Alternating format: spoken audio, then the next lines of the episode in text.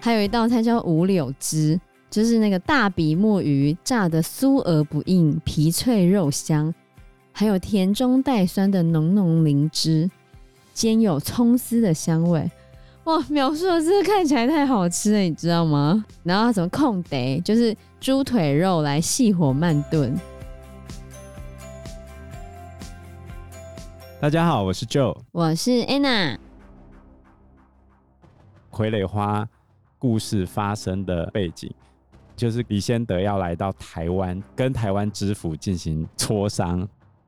李先德来到台湾之后，就在一八六七年四月的时候到台南跟当地官员交涉。可是清朝官员就有点不知道怎么处理吧。李先德就说：“那我跟原住民直接联系好不好？”可是清朝官员就说，由他们的官员直接跟狼教十八社交涉就好。结果李谦德就生气，他就说：“你怎么可以这样子拖着不处理呢？”然后李仙得想要让台湾知府采取行动嘛，可是清朝这边是认为这个地方就不是他们管的，台湾知府也没办法解决问题。所以他就不受理哦，台湾知府竟然不受理这件事情，美国就决定自行处理。一八六七年六月十三号的时候，美国海军直接派两艘军舰，有一百八十一名水手，然后在英国商人毕奇林引导之下成功登陆，结果还是被原住民打败了，而且远征军的指挥官叫做麦肯齐，就这样战死了。对这个部分呢，在小说里面有描述，这些远征军其实都是真正有打过仗的人哦，非常的厉害。可是他们到台湾的时候，因为他们不理解台湾的气候类型，而且那时候是六月，其实是非常炎热的时候。然后他们一上去之后，当地的那个狼教十八社，他们的战略是，就先把敌人引进丛林里面。然后就躲起来，就是一直去引诱他们，让他们在丛林里面疲于奔命。可是他们后来发现，这些人他们是有带粮食上来的。他原本以为这些美国人只是上来探路而已，然后想说把他们吓走，就发现他们竟然有想要长期驻扎在这边的情况，所以他们就找了一个非常厉害的狙击手。然后就去看，应该看起来是他们的指挥官的人，然后就叫狙击手去把指挥官打死。果然，狙击手就一枪打中指挥官的胸口，然后指挥官就倒下来了。然后一倒下来之后呢，这些美国人他们马上就撤走了，所以他们其实并没有真的正面迎战，而是就赶快先把指挥官打死，然后那些美国人就撤回船上了。这一场战争在美国史上是有记载的，叫做福尔摩沙远征，又叫做一八六七台湾远征。就这样打输我们原住民哎，被台湾族原住民出草成功，吃了败仗就对了，吃了败仗。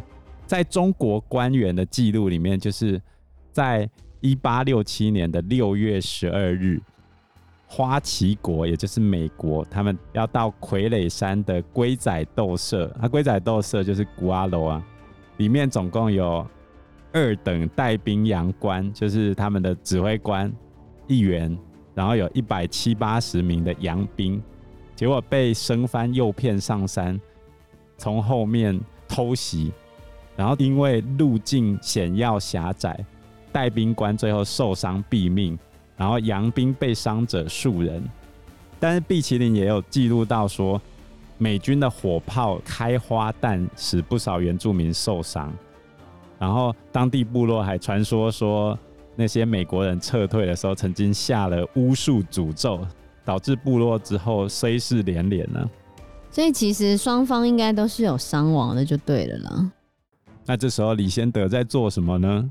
嗯，其实小说里面有提到，李仙得是非常生气的，因为他非常生气，美国在出兵的时候竟然没有告诉他一声，然后就大骂那个出兵的美国亚洲舰队司令海军少将叫做贝尔，他非常生气贝尔，因为他没有告知他然后就出兵了，然后搞到还失败。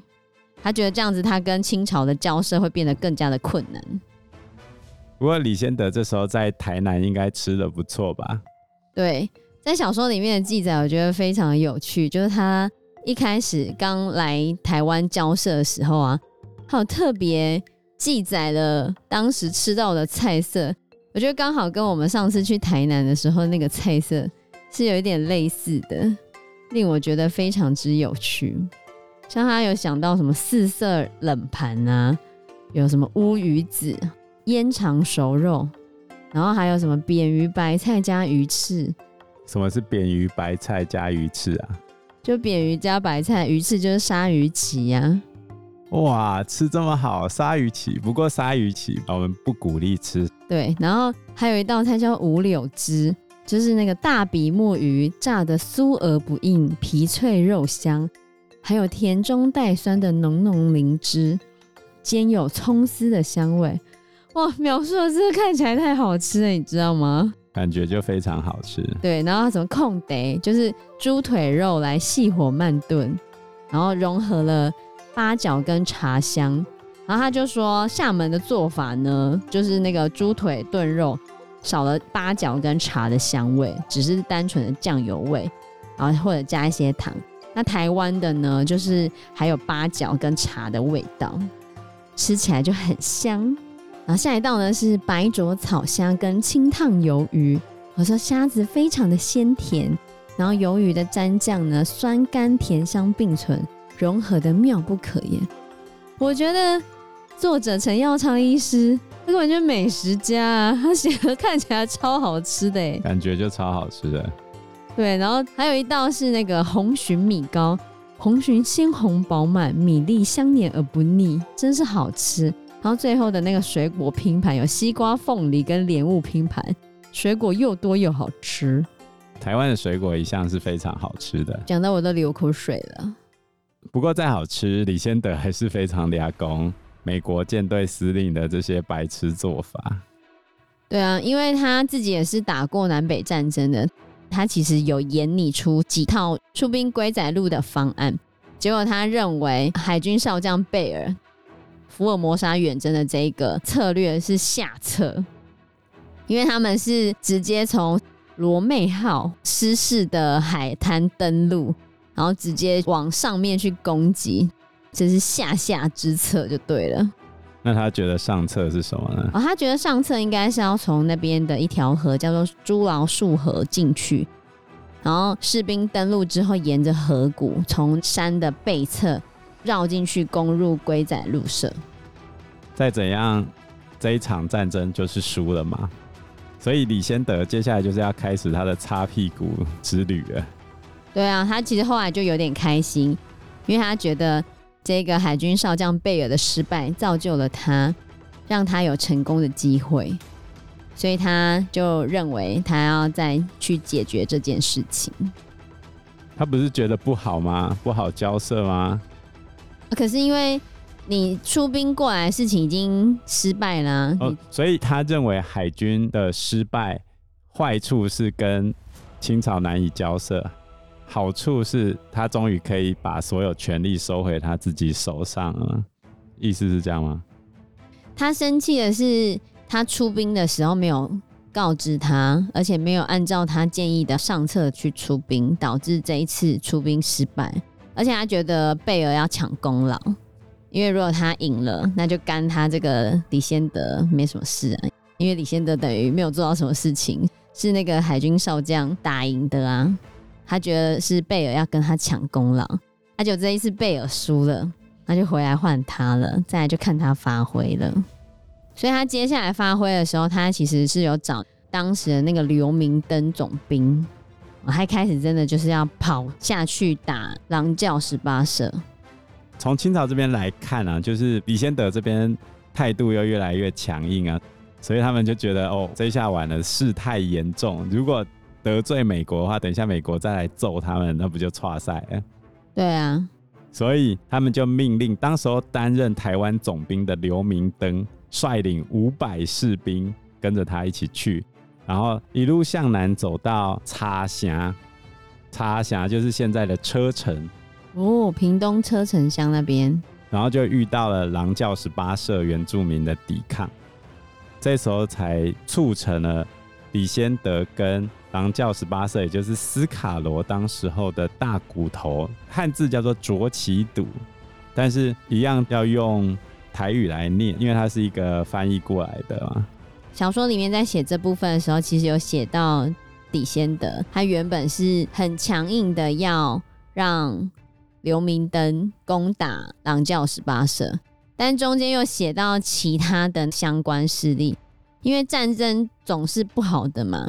然后住在这边附近的扶老人啊，或者是客家人啊，甚至是扶老跟马卡道族通婚的这些土生仔，还有山地原住民们。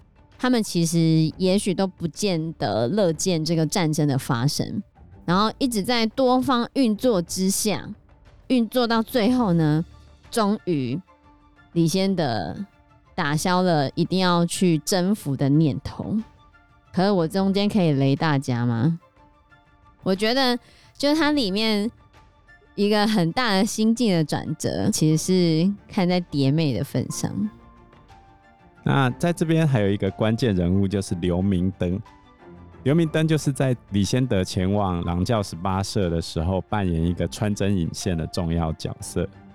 刘明灯其实跟清末的名将左宗棠关系非常好，而且左宗棠对他的评价很高哦。他说他文武兼备啊，很有机会闯出一番大事业。左宗棠对他的期许是他可以成为一个名将军哦，而且刘明灯的书法写得很好，台湾的蛮多地方都有留下他的书法，所以左宗棠才会说他文武兼备啊。所以我们回到《傀儡花》的主线剧情，我们的第一男主角李先德出发前往狼教十八社，旁边陪着台湾总兵刘明灯。然后接下来在车城这个地方遇上了斯卡罗这边的第一男主角，就是大骨头卓奇笃。那他们之间会擦出怎样的火花呢？另外，斯卡罗的第一女主角也即将要登场喽。我们斯卡罗的第一女主角叫做蝶妹。我们接下来关于斯卡罗里面主要的人物，还有。它的剧情的演进，我们将会在下一集节目中为各位详细介绍。那我们这一集的背景介绍就先到这个地方喽，谢谢大家，谢谢大家，拜拜，拜拜。